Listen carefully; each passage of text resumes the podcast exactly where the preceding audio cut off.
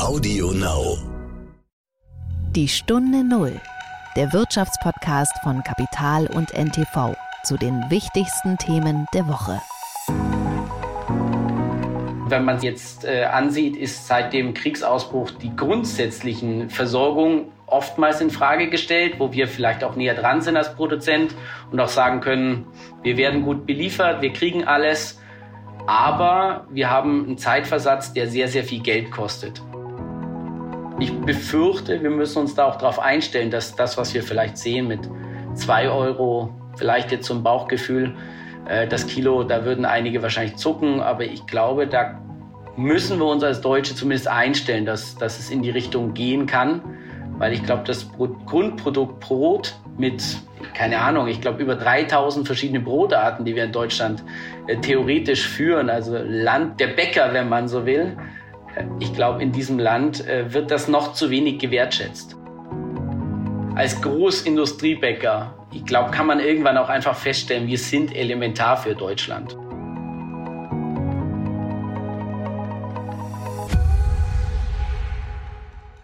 Hallo und herzlich willkommen zu einer neuen Folge von Die Stunde Null. Mein Name ist Horst von Butler. Schön, dass Sie wieder zuhören.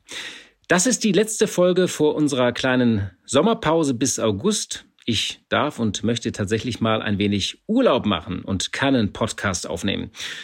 Das Interessante ist ja, wenn man in den Urlaub geht, dann sagen Kolleginnen und Kollegen in den Tagen zuvor immer, der Horst, der geht jetzt bald in seinen wohlverdienten Urlaub. Was sie natürlich auch bei anderen Kolleginnen und Kollegen sagen. Alle gehen immer in den wohlverdienten Urlaub. Und ich habe mich gefragt, warum das immer wieder betont wird, dieser wohlverdiente Urlaub. Viel interessanter wäre es nämlich zu hören, wenn man sagt, ja, der Herr Müller, der geht nächste Woche in seinen unverdienten Urlaub. Das wäre interessant.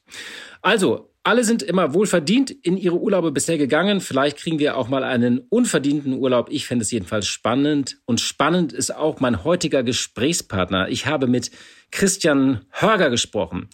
Er ist der Chef von Lieken. Das kennen Sie bestimmt aus dem Supermarktregal. Das ist die Großbäckerei hinter Marken wie Golden Toast oder Lieken Urkorn und ist einer der beiden großen Player auf dem deutschen Markt neben Harrys.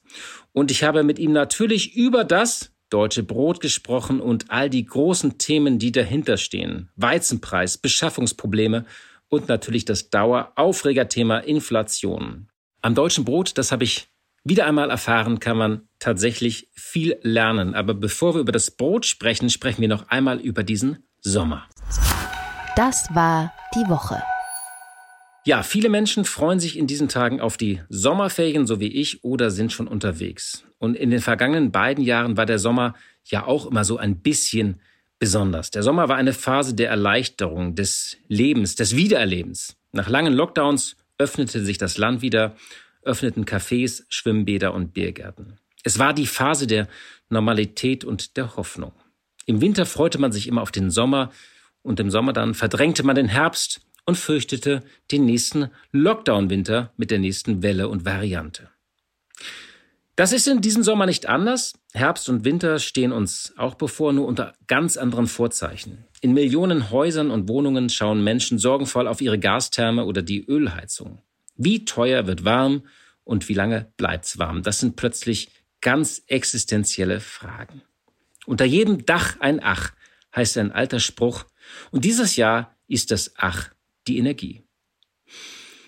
Der Sommer allerdings steht auch aus anderen Gründen manchen dieses Jahr bevor. Da ist zum einen das Chaos an den Flughäfen und an den Bahnhöfen. Ich habe so unzählige Geschichten gehört von gestrichenen Flügen. Ich kann es kaum noch aufzählen.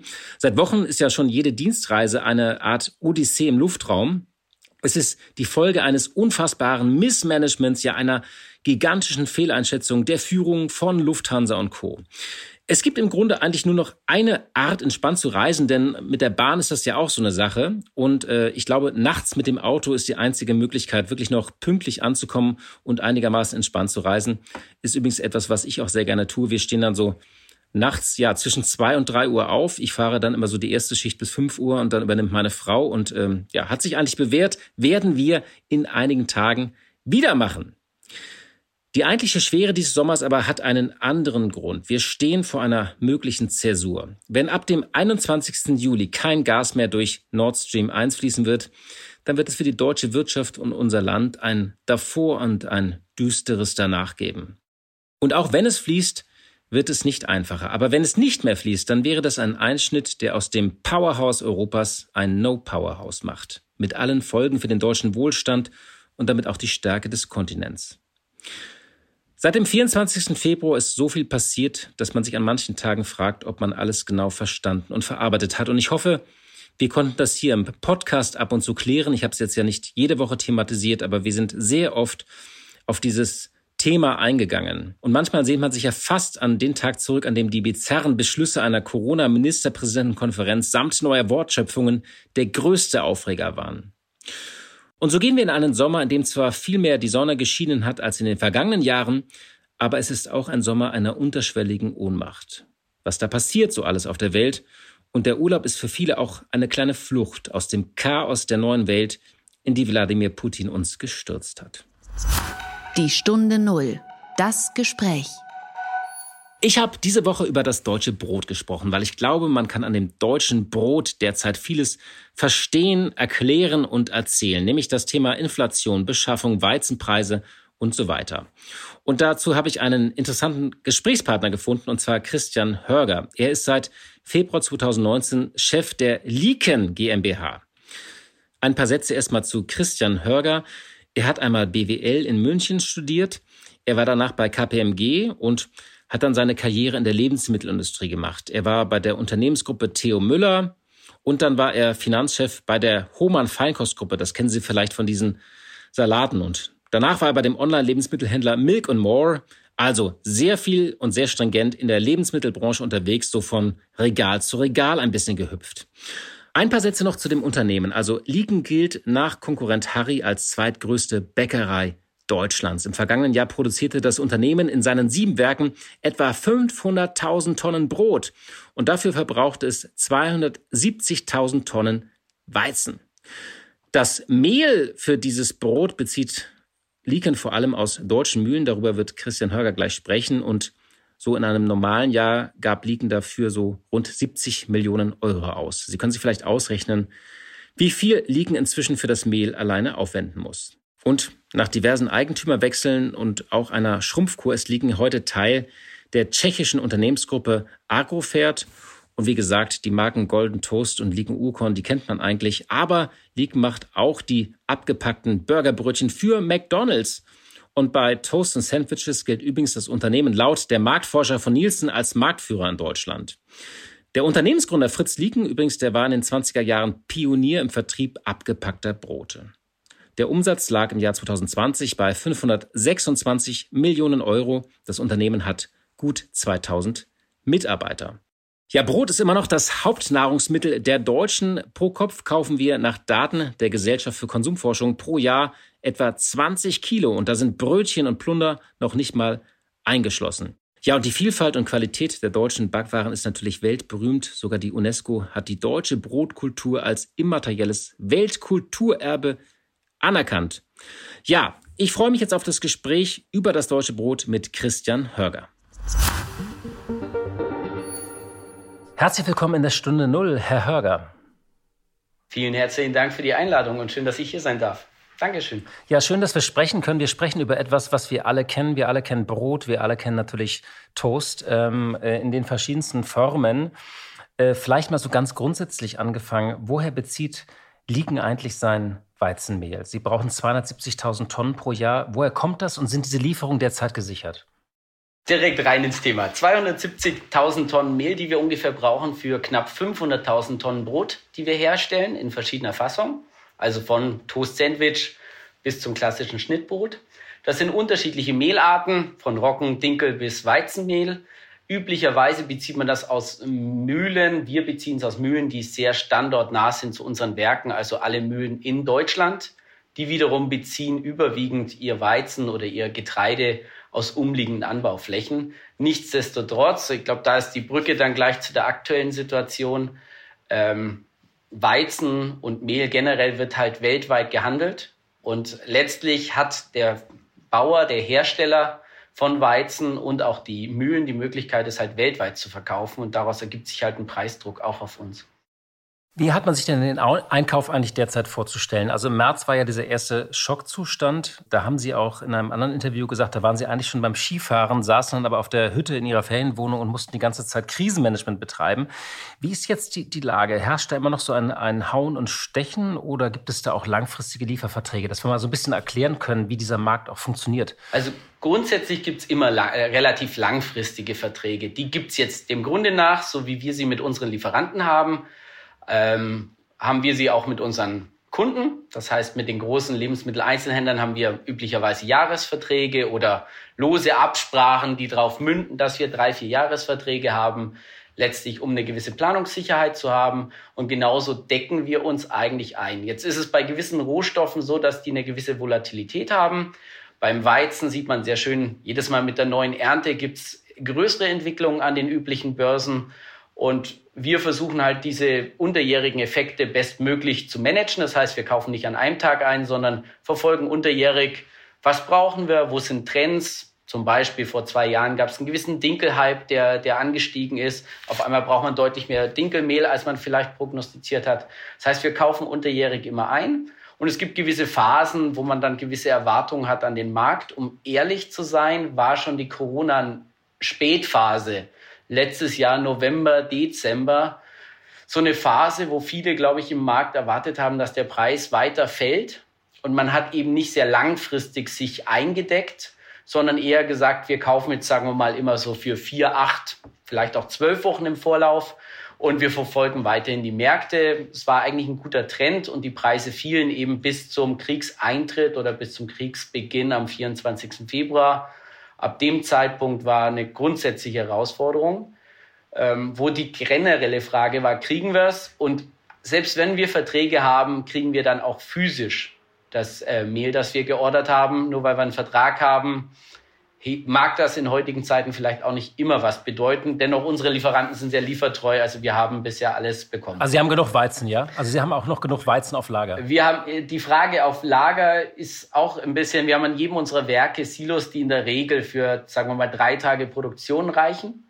Dann gibt's natürlich Lieferanten, Vorlieferanten, Zwischenlieferanten oder auch Mühlen, die natürlich auch noch für einige Wochen vorrätig Mehl da haben.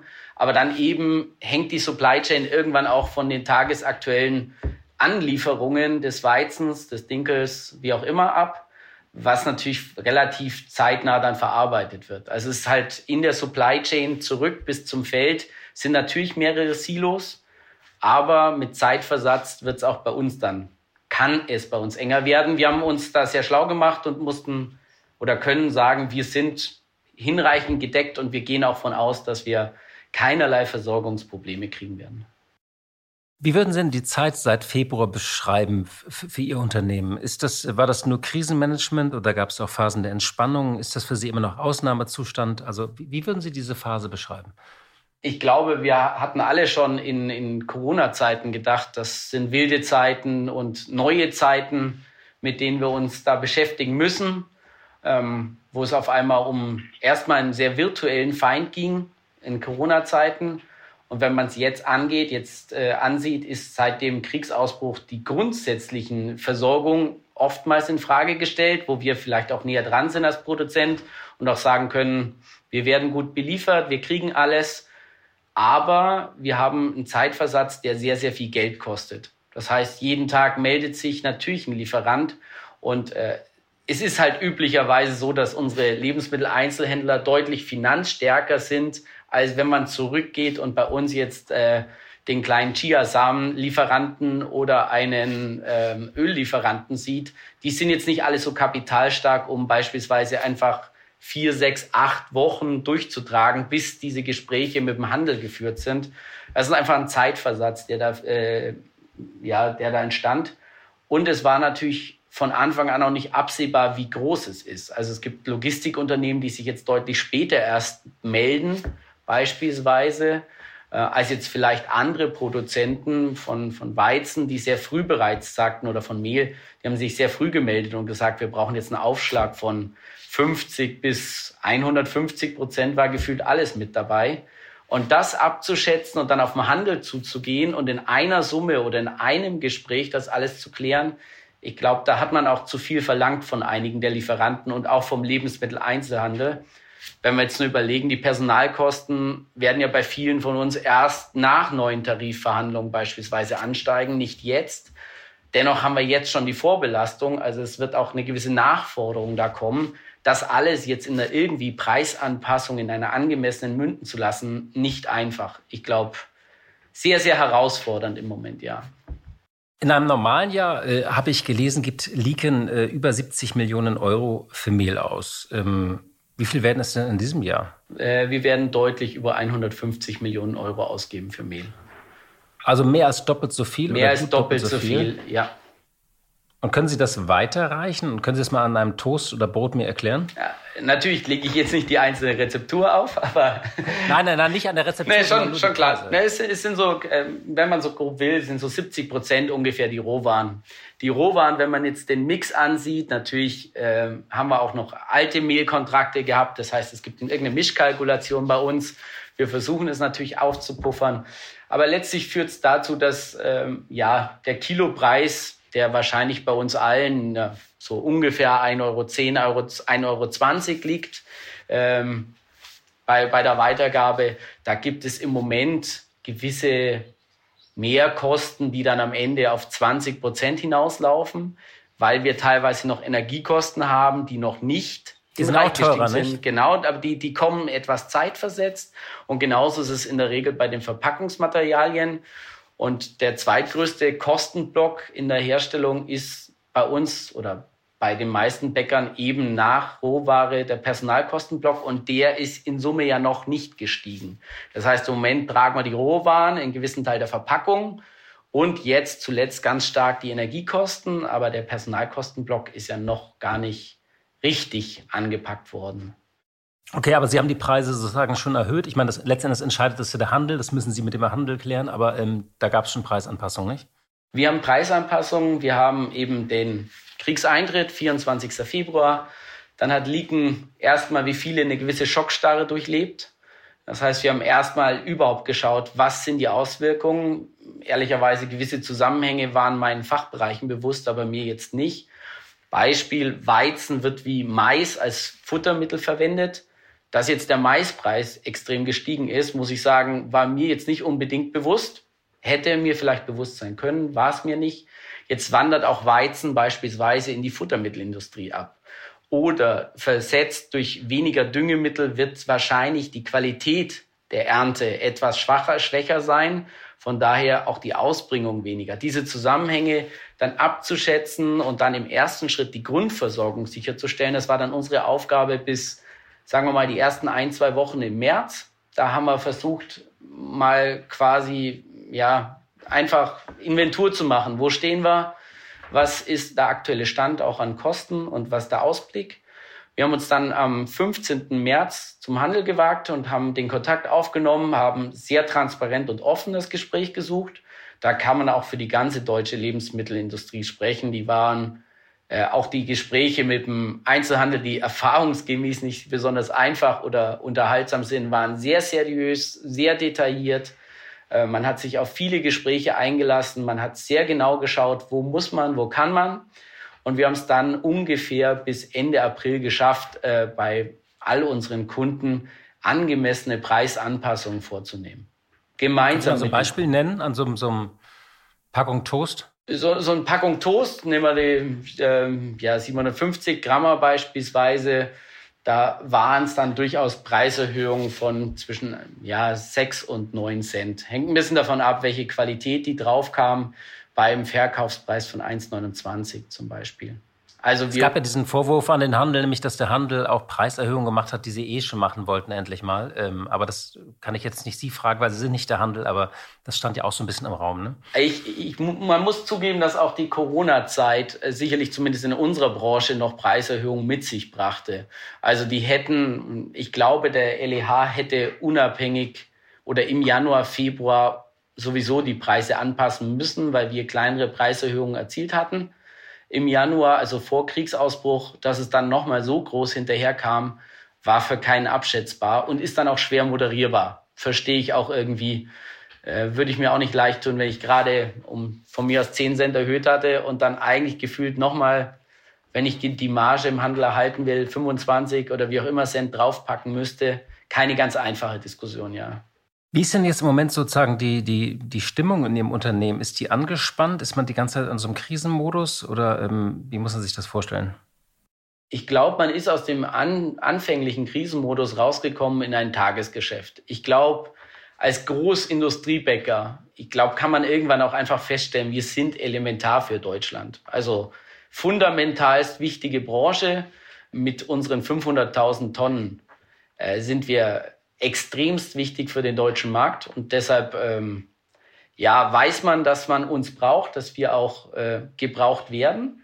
Ich glaube, am Anfang war sicherlich ein wenig die Sorge, wie kommen wir da durch, weil die Preissteigerung äh, im Haus, wenn man die aufaddiert, das sind ja mehrfache ja, Millionenbeträge, also deutlich über 100 Millionen Euro Mehrkosten, die wir dieses Jahr haben werden, die äh, außerhalb der normalen Range liegen. Und ähm, das muss man erstmal aufgefangen kriegen. Das könnten wir eigenständig nicht. Wir haben glücklicherweise einen sehr starken Gesellschafter hinter uns und eben ein relevantes Produkt. Da will ich jetzt noch gar nicht so sehr auf unsere Marke abstellen, sondern erstmal nur grundsätzlich Brot ist, Brot wichtig. Brot ist ja. für alle wichtig. Genau. Brot ist wichtig und ist für die Deutschen auch heilig. Deswegen ist es auch so emotional. Also das Frühstücksbrötchen ist einfach ein emotionales Produkt in Deutschland. Aber gibt es da eigentlich so Schmerzgrenzen? Also ich hatte neulich äh, äh, mal den Gründer von Gustavo Gusto, der hat mir so erklärt, dass es, es gab so eine Schwelle im Kühlregal, was die Deutschen für eine Pizza ausgeben. Also diese drei, also diese vier Euro ist, glaube ich. Es gibt eine Schwelle bei drei Euro, die hatte er geknackt. Und dann ist die nächste bei vier Euro. Gibt es das auch beim, beim Brot? Gibt es das sicherlich auch, oder? Man könnte, man könnte es annehmen. Also ich komme immer aus einem etwas internationaleren Vergleich. Ich weiß, da mache ich mich jetzt nicht unbedingt beliebt bei. bei das ist viel teurer. Genau. Also da sind wir unendlich weit weg. Unser Brot ist sehr, sehr günstig. Äh, im, im europäischen Vergleich. Übrigens auch die Preissensibilität. Also wir haben äh, bei den Preisanpassungen im europäischen Ausland eine deutlich höhere Bereitschaft gesehen bei den, beim LEH als in Deutschland. Aber mal davon abgesehen, ist der, ist der Markt natürlich schon sehr unterschiedlich. Ob Sie jetzt so ein klassisches Weizentoast einfach nehmen oder deutlich komplexere Produkte, bei denen Sie verschiedene Körner haben oder zum Beispiel Laugenbrezen, das sind ganz andere Verarbeitungsschritte. Von daher, dass ein wenig wandert der Konsum, würde ich jetzt unterstellen. Wenn das eine zu teuer wird, sehe ich da keine, keine wirkliche Preisgrenze, um ehrlich zu sein. Und ich befürchte, wir müssen uns da auch darauf einstellen, dass das, was wir vielleicht sehen mit zwei Euro, vielleicht jetzt zum Bauchgefühl, äh, das Kilo, da würden einige wahrscheinlich zucken. Aber ich glaube, da müssen wir uns als Deutsche zumindest einstellen, dass, dass es in die Richtung gehen kann.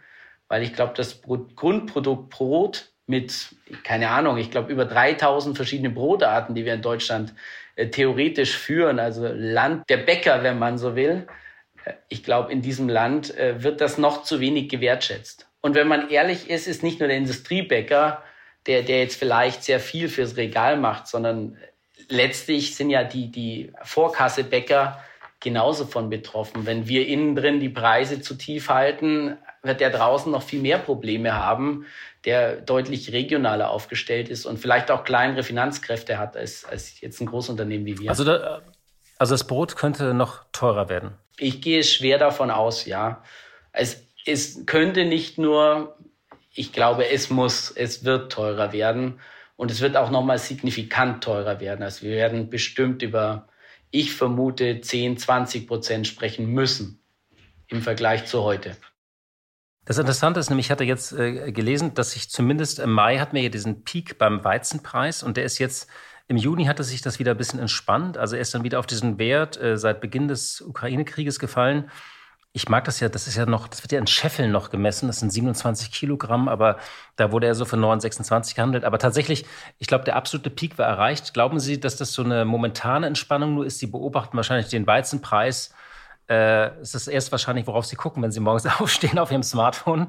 Ähm, erklären Sie das mal sozusagen, diese Bewegung, dass es da ja so ein bisschen sich entspannt hatte. Also ich glaube, der Weizenpreis, also generell nochmal etwas ausholend, ich glaube, dass in Corona-Zeiten auch zunehmend institutionelle Anleger in den ganzen Bereich eingegangen sind. Letztlich sind Lebensmittel, auch Weizen, wird immer gebraucht werden, weltweite Nachfrage. Es gibt Börsen dafür, das heißt, man kann weltweit Preise vergleichen und dementsprechend theoretisch auch Finanzinstrumente kaufen, verkaufen. Also es ist ein durchaus attraktiver Markt in Zeiten, wo es sehr unsicher ist. Ich glaube, da waren einige davon auch in diesen Märkten unterwegs in Corona-Zeiten, so ein bisschen die Rückbesinnung zu, was braucht man wirklich zum Leben und nicht, äh, sagen wir mal, die wildesten Flugreiseaktien oder ähnliches. Ist so ein Bauchgefühl von mir, Nachweise habe ich jetzt da nicht. Jetzt haben wir aber die, die Zeit gehabt im Krieg, wo natürlich die, die Tonnage, die Menge kaum bewertbar ist für einen von uns. Also wir sprechen ja hier über Millionen von Tonnen. Äh, allein wenn man sich das vorstellt, unsere Tonnage, die wir verbrauchen, 270.000 Tonnen, das wären einige LKWs und einige Zugwaggons voll, äh, um sich das einfach nur der Menge mäßig mal vorzustellen. Und diese Mengen waren natürlich gefühlt erstmal eingefroren. Dann diese generellen Zusammenhänge der Weltmärkte. Letztlich ist der größere und relevantere Weizenmarkt immer schon Russland gewesen. Denen haben wir jetzt gewisse Sanktionen auferlegt. Zusammen mit der Ukraine machen sie sicherlich um die 20, 25 Prozent des weltweiten Marktes aus. Aber was dazu kommt, es ist halt ein weltweiter Markt. Und am Ende ist der Vorteil Deutschlands, Europas sicherlich, dass wir eigentlich gut versorgt sind im Weizenbereich. Über also Tschechien, Rumänien, ne? genau, und alles andere ist eine Frage des Geldes. Und wahrscheinlich kaufen wir anderen Regionen im Moment auch Weizen weg. Also es ist eine Verknappung. Welchen Regionen denn? Also wem kaufen wir gerade, wem kaufen wir gerade den Weizen weg? Ich befürchte, also ich gehe davon aus, dass normalerweise sehr viel nach Nordafrika oder in den ganzen okay. indischen Raum wandern würde. Und im Moment sind wir bei einer Preisspirale, die, die ist hoch oder der Preis ist hoch, wo jetzt wahrscheinlich die finanzstarken Länder tendenziell mehr importieren können. Jetzt glaube ich, was ja eigentlich eine Katastrophe ist für Afrika, nicht? Es ist eine Katastrophe für Afrika, weil wir etwas, ja, die Europäer kaufen sich da jetzt aus der gesellschaftlichen Verantwortung frei, aus der weltweiten, wenn wir ähm, hier eine Verknappung vornehmen, dadurch, dass wir es aufkaufen können durch äh, Umverlagerung von Geld, weil wir halt vielleicht jetzt nicht mehr Autos leasen, sondern stattdessen mehr in äh, ja wahrscheinlich Lebensmittel investieren. Aber das ist jetzt auch, also meine Theorie, meine These ist, dass wir jetzt hohe Preise sehen. Ich glaube auch, dass die in gewisser Weise stabil bleiben. Das, was Sie jetzt gesagt haben, dem Anfangspeak leicht fallend. Nur da kommt ja eine Verarbeitungsgebühr beispielsweise in den Mühlen drauf. Die liegt immer so um die 100 Euro die Tonne. In der Vergangenheit war auch schon mal bei 80 Euro, ist mittlerweile deutlich gestiegen. Da kommen die ganzen Verarbeitungskosten mit drauf, dass zum Beispiel das richtige Weizen rausgesucht wird. Die richtige Qualität, gibt es verschiedene Aschegehalte. Also wir versuchen das richtig zusammenzustellen mit den Mühlen. Diese äh, Prämie, wie wir sie nennen, stieg in der Vergangenheit tendenziell. Da sind aber beispielsweise hohe Energiekosten mit drin. So wie laufen die eigentlich? Das ist ja nicht mehr mit Wasser wie früher. Äh, brauchen die auch Gas oder sind die elektrisch? In den Mühlen wird auch viel Gas verwendet. Aber letztlich dann äh, kommen auch da Personalkosten mit dazu. Auch da kommen Nebenkosten dazu. Die sind ja durchaus auch ein bisschen wartungsintensiv. Da äh, passiert relativ viel in, in reinen Rohren, wie es durchgepumpt wird. Ähm, auch da höherer Stahlpreis, ähnliches. Irgendwie fließt es ja immer ins Produkt mit ein. Und ich glaube, das sind all diese Kosten, wie die Personalkosten, die ich nannte, die zeitversetzt erst kommen werden. Und deshalb muss man von ausgehen, dass die Preise des Endproduktes Brot noch steigen werden. Sie haben ja ähm, sehr viele Erfahrungen in der Lebensmittelbranche. Das heißt, Sie kennen nicht nur das Regal mit den Broten, Sie kennen auch das Kühlregal äh, sehr gut aus Ihrer Karriere. Das, was Sie derzeit äh, erleben, haben Sie das schon früher erlebt oder ist das tatsächlich eine Situation, wo Sie gesagt haben, das haben Sie auch noch nicht erlebt? Fairerweise mit meinen 40 Jahren fehlt mir natürlich noch viel Lebenserfahrung. Aber rückblickend in dem, was ich an Berufserfahrung sammeln durfte, habe ich so eine Situation nicht annähernd ahnen können, dass die jemals gibt. Oder dass wir in Europa uns so einer Situation ausgesetzt sehen würden. Es war von Anfang an eine gewisse Sorge da, dass man die Grundversorgung nicht mehr sicherstellen könnte. Na, wie wir jetzt eine Diskussion haben, was passiert, wenn wir Gaslieferungen nicht mehr äh, hätten all unsere Öfen laufen mit Gas.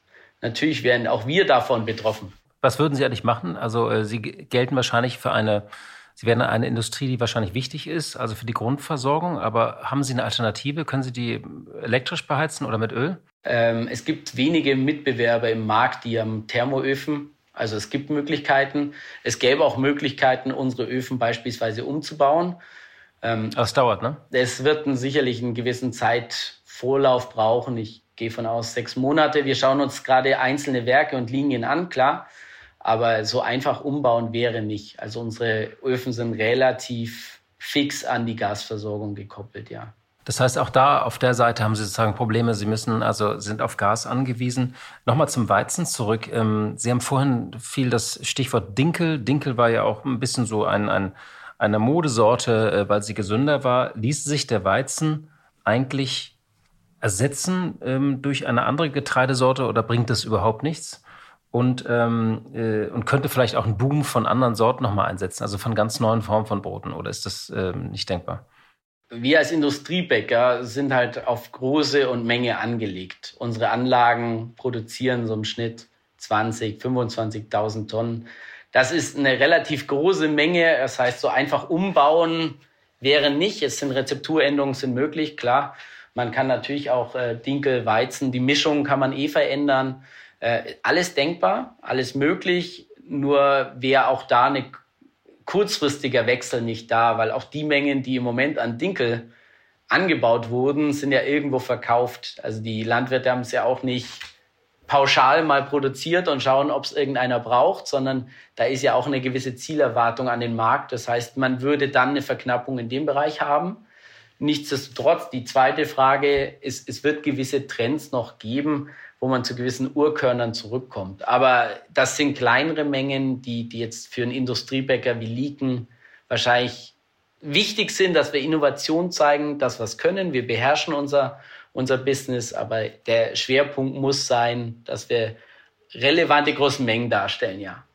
Genau, das wird dann eher hier so gebacken. Ich, ich sitze ja hier in Berlin, wahrscheinlich so in Prenzlauer Berg wird, wird dann dieses Urkorn gebacken, dafür die Cafés. Genau. Da sind wir dann auch mehr in, in Gesprächen mit dann regionalen Bäckern, mit denen wir zusammen in Entwicklungen gehen, äh, die dann kleinere Mengen auch mal ausprobieren, wo wir mal einen Testmarkt mit organisieren. So, sowas ist denkbar. Haben wir zuletzt auch mal bei Eiweiß- oder Proteinprodukten und sowas gemacht.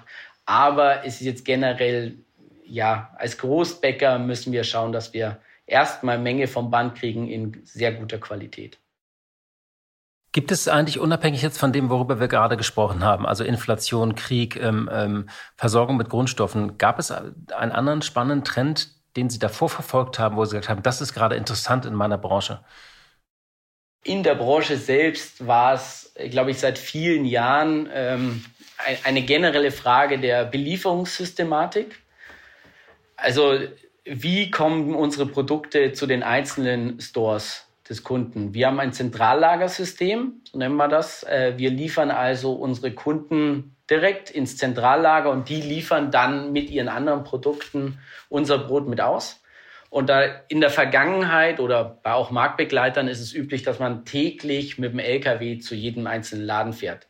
Jetzt ist es nicht so, dass sie da 20 äh, Paletten voll verkaufen jeden Tag. Von daher ist der Aufwand, der logistische Aufwand und so weiter relativ hoch.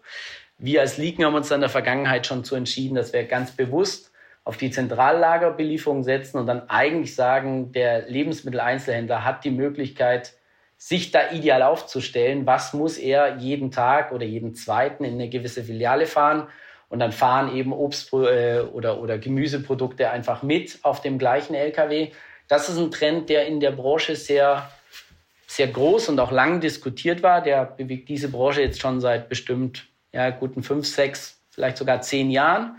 In anderen Branchen war das schon deutlich früher mit erledigt. Also Beispielsweise, da kommt jetzt meine Erfahrung mit Hohmann oder, oder äh, auch mit der Molkerei Müller. Diese Produkte fahren eigentlich schon seit vielen Jahrzehnten zusammen mit den Produkten des LEHs. Aber es gab jetzt kein Modethema, was ich sagte. Also Sie machen ja die Masse und die Masse ist immer noch äh, Weizenbrot, haben Sie gesagt. Weizenbrot in guter Qualität. Aber ähm, äh, sagen alles, was es an glutenfreien Broten gab oder an Entdeckung von neuen Körnern oder neuen Sorten oder neuen Produkten, also das, was sozusagen die Veggie-Reihen bei der Rügenwalder waren. Also gibt es da irgendetwas? Ja, ein bisschen hatten wir ähm, Themen wie, wie Superfood-Zutaten, Chiasamen hatte ich glaube vorher auch mal als Beispiel genannt. Sowas gab es mal, dann Protein Proteintrend war auch bei uns ersichtlich, aber nicht in ganz großen Mengen. Na, dann vielleicht auch der Trend zu den kleineren äh, Verpackungsgrößen statt den 750 Gramm eine 375 Gramm Packung für kleinere Haushalte. Nachhaltigkeit, Umweltfreundlichkeit, klar, darauf spielte ich gerade mit meiner Zentrallager äh, ein wenig da ab, aber ich glaube auch generell die Anforderungen an unsere Verpackung beispielsweise, da haben wir viel Feedback bekommen, dass wir einfach, das interessiert die Kunden, das sind Trends. Und natürlich die Regionalität hat sich in der Corona-Zeit auch in etwas herauskristallisiert. Also es war auch deutlich mehr die Frage, ob wir etwas aus einer gewissen Region fertigen können. Bei einem äh, Produktionsfootprint, den wir haben, der über ganz Deutschland verteilt ist, ist es trotzdem ein wenig schwer, weil äh, den Baden-Württemberger kann ich jetzt nicht bedienen mit dem Werk aus äh, Schleswig-Holstein. Das tut sich ein bisschen schwer. Vielleicht zum Schluss noch mal eine Frage. Ähm, wie sind Sie zum Brot gekommen? Also Sie sind in der Lebensmittelbranche, aber wieso sind Sie ausgerechnet in diese Branche gegangen? Was hat Sie daran gereizt? Also zu Lebensmitteln bin ich gekommen nach einer sehr soliden Ausbildung bei einem großen Automobilhersteller, wo ich damals das Gefühl hatte, das äh, könnte jetzt nicht die, äh, der Jahrhunderttrend bleiben, Autos. Und äh, nach einer Ausbildung beim Wirtschaftsprüfungsunternehmen äh, fand ich Lebensmittel extrem spannend, ist ein Produkt, mit dem man sich identifizieren kann ehrlicherweise, das Thema Brot ist einfach für alle Sinne das Größte. Also durch unsere Bäckerei zu laufen, ist wie bei einer kleineren Bäckerei zu sein. Es ist handwerklich, man sieht das. Ja, unser Ofen ist halt zehnmal so groß wie ein Ofen, den ein kleiner, kleinerer Bäcker verwendet, aber von der Logik funktioniert es genauso. Es ist unheimlich handwerklich. Ähm, also stehen da auch noch äh, richtig Menschen und, und oder machen das nur noch äh, Roboter da den Tag? Nee, das ist komplett bei uns mit Menschen. Das ist, äh, wir sind nicht umsonst mit 2400 Mitarbeitern in acht Werken aktiv. Also wir, äh, es ist immer noch ein großer Personalanteil, weil letztlich der Roboter auch diese ganze, ja, die Qualitätsthemen, ja, natürlich sieht er, wenn da eine Blase drauf ist oder wenn irgendein Teil drin wäre. Aber es ist schon noch was anderes, einfach irgendwas zu fertigen per Roboter als mit unseren äh, ja, Bäckern in den Werken. Also es ist ein relativ personalintensiver Bereich immer noch und ähm, ja, es ist ein tolles Produkt einfach. Und ehrlich gesagt, vielleicht nur als letzter kleiner Punkt, ich war zwischendurch mal im Ausland und ich glaube, etwas, wofür wir bekannt sind im europäischen Ausland auf alle Fälle, das ist unser Brot. Viel zu wenig gewertschätzt innerhalb Deutschlands, aber in Europa sind wir definitiv bekannt für unser gutes Brot. Das kann ich nur unterstreichen, aber es ist, glaube ich, Weltkulturerbe inzwischen, nicht? Äh, das deutsche Brot? Ich gehe von aus und ich gehe davon aus, ehrlich gesagt, hatte ich das jetzt nicht am Radar, aber. Es gehört, glaube ich, zu den immateriellen Kulturerben. Also, äh, also, also die, die hat die deutsche Brotkultur, hat die UNESCO, glaube ich, mal äh, auf das immaterielle Weltkulturerbe ähm, gesetzt oder anerkannt. Herr Hörger, erstmal vielen Dank für das Gespräch und für die Einblicke in die Brotbranche. Danke für das Gespräch. Vielen herzlichen Dank. Dankeschön. Blick in die Märkte. Wie jeden Freitag schalte ich auch vor unserer Sommerpause zu meiner Kollegin Katja Dofel. Sie leitet das Börsenstudio von NTV. Hallo, liebe Katja. Hallo nach Berlin. Ja, wir ziehen ein bisschen Bilanz in dieser Folge und ich wollte dich mal fragen, so jetzt nach einem halben Jahr. Es war ja wirklich eines der turbulentesten Jahre an den Börsen, die wir seit langem erlebt haben. Wie sieht denn so deine Bilanz eigentlich so aus von dem ersten Halbjahr 2022? Ja, der DAX äh, und auch die anderen Börsen weltweit, kann man fast sagen, haben das schlechteste erste Halbjahr seit langem hinter sich. Der DAX ist bis Ende Juni um 19,5 Prozent gefallen. Es ist das schlechteste erste Halbjahr seit 2008, also seit der Finanzkrise. Und der DAX hat den schlechtesten Juni überhaupt hinter sich. Also einen so schlechten Monat Juni hat es noch nicht gegeben. Noch dramatischer, wie üblich kann man fast sagen, ist es in Amerika. Der S&P 500, der Index der 500 größten börsennotierten Unternehmen in Amerika, hat tatsächlich das schlechteste erste Halbjahr seit über 50 Jahren hinter sich. Und nun muss man auch sagen, natürlich, die Lage ist schwierig. Also sie wäre auch ohne den schrecklichen Krieg in der Ukraine schon eine Herausforderung. Aber mit diesem Krieg und seinen Folgen für die Wirtschaft und die Preisentwicklung ist es natürlich noch schwieriger. Die Inflation war ja ohnehin schon da. Die Börsen spüren das und wir sprechen darüber seit dem vergangenen Herbst. Und die ist aber durch den Krieg und durch hohe Weizen- und Energiepreise nochmal dramatisch verstärkt worden. Und da müssen die Notenbanken natürlich gegensteuern mit höheren Zinsen, aber damit stellen sie der gebeutelten Wirtschaft eben zusätzlich ein Bein. Und dazu kommt Unsicherheit wegen der Energiewende. Was bedeutet das? Welche Vorgaben, welche politischen Regeln gibt es? Wo muss investiert werden? Es gibt Unsicherheit wegen der Lockdowns in China. Und der Euro ist auf ein 20-Jahrestief gefallen. Das bedeutet, dass dieser Euroraum, unser Währungsraum, momentan offensichtlich für internationale Investoren überhaupt nicht interessant ist. Die gehen viel eher in den Dollar.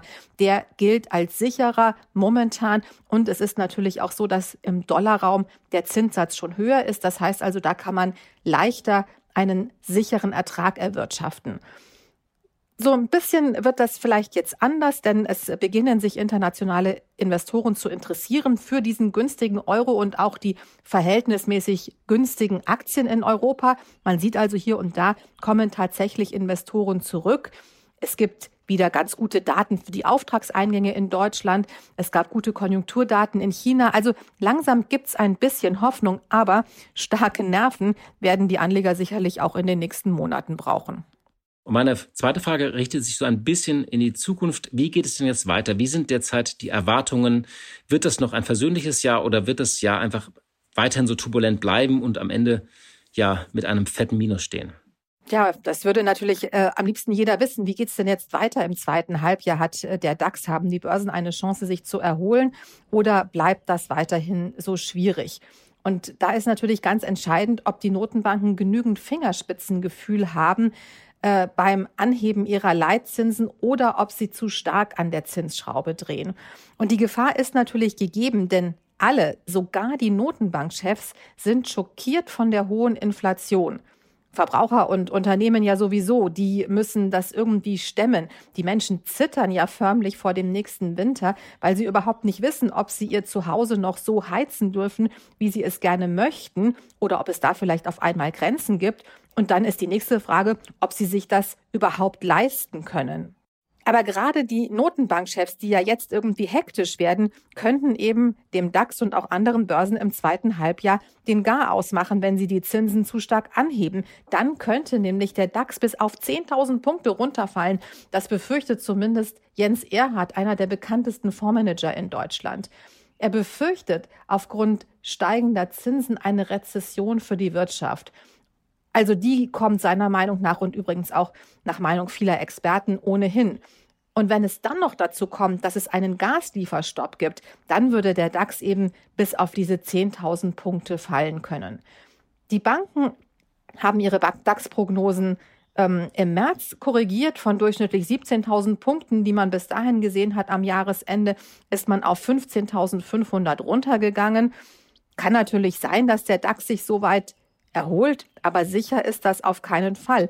Es ist möglich, es wäre sogar ein noch höherer Anstieg oder eine noch größere Erholung möglich, wenn die Notenbankchefs sensibel die Zinsen anheben und der Wirtschaft gleichzeitig auch helfen, dort wo es nötig ist. Aber es sind eben auch 10.000 Punkte im DAX möglich, wenn es eben so kommt, wie zum Beispiel Jens Erhard befürchtet. Also da kann man nur sagen, immer schön gucken, was gerade passiert und eher vorsichtig sein beim Investieren. Ja, vielen Dank für deine Einschätzung, liebe Katja, und auch wir hören uns nach der Sommerpause wieder. Bis dahin alles Gute. Tschüss und herzliche Grüße nach Berlin. Ja, liebe Hörerinnen und liebe Hörer, das war's für heute. Ich danke für Ihre Zeit, für Ihre Treue, dass Sie diesen Podcast ähm, ja seit kurzer oder langer Zeit hören. Ich weiß es ja nicht. Ähm, ich mache jetzt eine kleine Pause. Ich melde mich Mitte August wieder. Wir werden ein bisschen nochmal auch die Pause nutzen, um am Konzept zu feilen, vielleicht auch an den Hosts und Gesprächspartnern. Lassen Sie sich überraschen. Ich freue mich, wenn wir uns Mitte August wieder hören und äh, wünsche Ihnen, falls Sie noch nicht verreist sind, schöne Sommerferien und falls Sie gerade unterwegs sind, auch natürlich eine gute Erholung und einen wunderbaren Urlaub. Machen Sie es gut, schalten Sie ein bisschen ab von dieser Welt, die ein bisschen im Chaos ist. Alles Gute, Ihr Horst von Butler. Die Stunde Null der Wirtschaftspodcast von Kapital und NTV zu den wichtigsten Themen der Woche.